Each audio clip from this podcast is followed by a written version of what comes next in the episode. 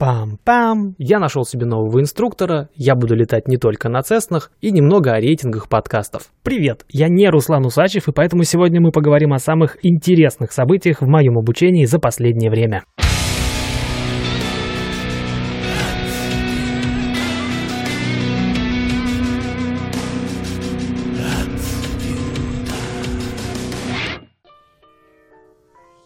Главной новостью для меня является переход к новому инструктору, который до сих пор в процессе, потому что Джош еще работает, но с Брайаном мы уже связались, и он с удовольствием меня примет под свое крыло, если я найду места в его расписании. Так как на одного инструктора в школе становится меньше, расписание у остальных станет чуть более плотным, хотя там и так достаточно сложно найти свободное место.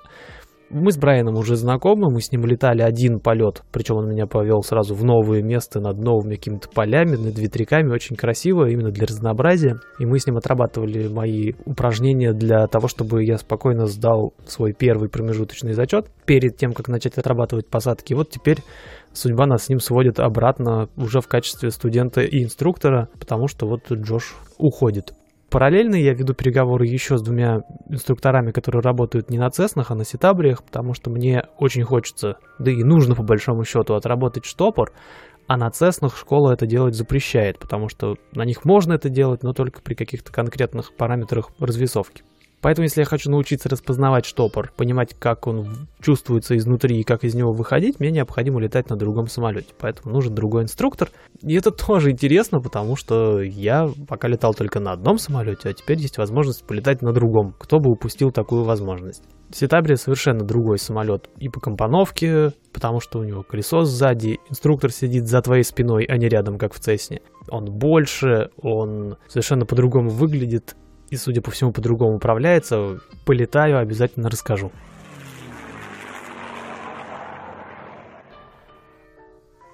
Я продолжаю публиковать некоторые тесты в моем сообществе в Q в качестве эксперимента, потому что не все можно сесть и быстренько записать в подкаст, а делиться информацией хочется. Telegram для таких больших текстов не очень приспособлен, поэтому приходится их куда-то делегировать. Если кто-то читал, очень здорово. Если кто-то не читал, я обязательно скину ссылку в описании к этому эпизоду. Можете посмотреть. Там про наш первоапрельский полет, который не должен был быть первоапрельским, но получился достаточно веселым и соответствующим празднику. Чтобы обойтись без спойлеров, скажу только, что мы с Джошем планируем успеть сделать посадку, точнее серию посадок, как обычно, в большом, сравнительно большом а, международном аэропорту Сан-Хосе, что для меня важно сразу по нескольким причинам. Ну, во-первых, как студенту мне очень интересно сесть в настоящем аэропорту, международном, большом, где там 11 тысяч футов полоса широченная, куча огней, настоящие самолеты вокруг. Ну, мой, конечно, тоже настоящий, но те еще более настоящие если вы понимаете, о чем я. Кроме того, этот аэропорт находится прямо посреди города, я вокруг него постоянно живу, где бы я ни жил. И эти самолеты надо мной летают, я вижу, проезжаю мимо него, вижу, как там все происходит, и как там работают в том числе и небольшие самолеты. И вот это вот чувство, что было бы здорово, если бы я там тоже был, оно, конечно, не покидало все эти, сколько, пять с лишним лет. И вот сейчас появляется возможность взаимодействовать с этим аэропортом с другой стороны. Я, естественно, несколько раз был там как пассажир, куда-то улетал или возвращался, но теперь есть возможность посадить на его полосу самолет несколько раз, поработать в его паттерне, взаимодействовать с диспетчером настоящего большого аэропорта. Это, несомненно, интересно, круто, и это маленький тизер того, к чему я стремлюсь. Ведь если все получится, что я задумал, я буду работать как раз-таки с такими большими аэропортами. Посмотрим, насколько это страшно.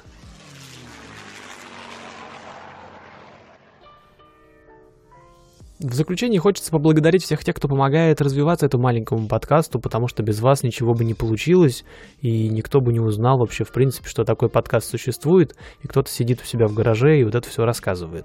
Недавно я поделился тем, что подкаст «Мама, я опять летал» держится примерно на пятом месте в российском рейтинге подкастов об авиации – но положа руку на сердце, нужно сказать, что подкастов об авиации в принципе немного. В общие рейтинги мы пока в принципе не попадаем, и это неудивительно, потому что подкастов сейчас достаточно много, индустрия развивается, и новые подкасты появляются чуть ли не каждый день.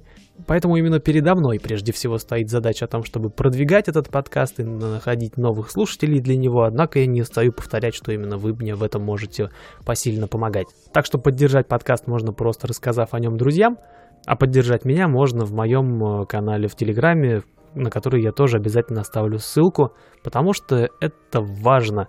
Подкасты, как и радиопередачи, например, это такой жанр, где тебе сложно получить обратную связь напрямую, так что любой отзыв приятен и обязательно будет услышан. А для тех, кто внезапно дослушал этот подкаст, невидимые титры в конце.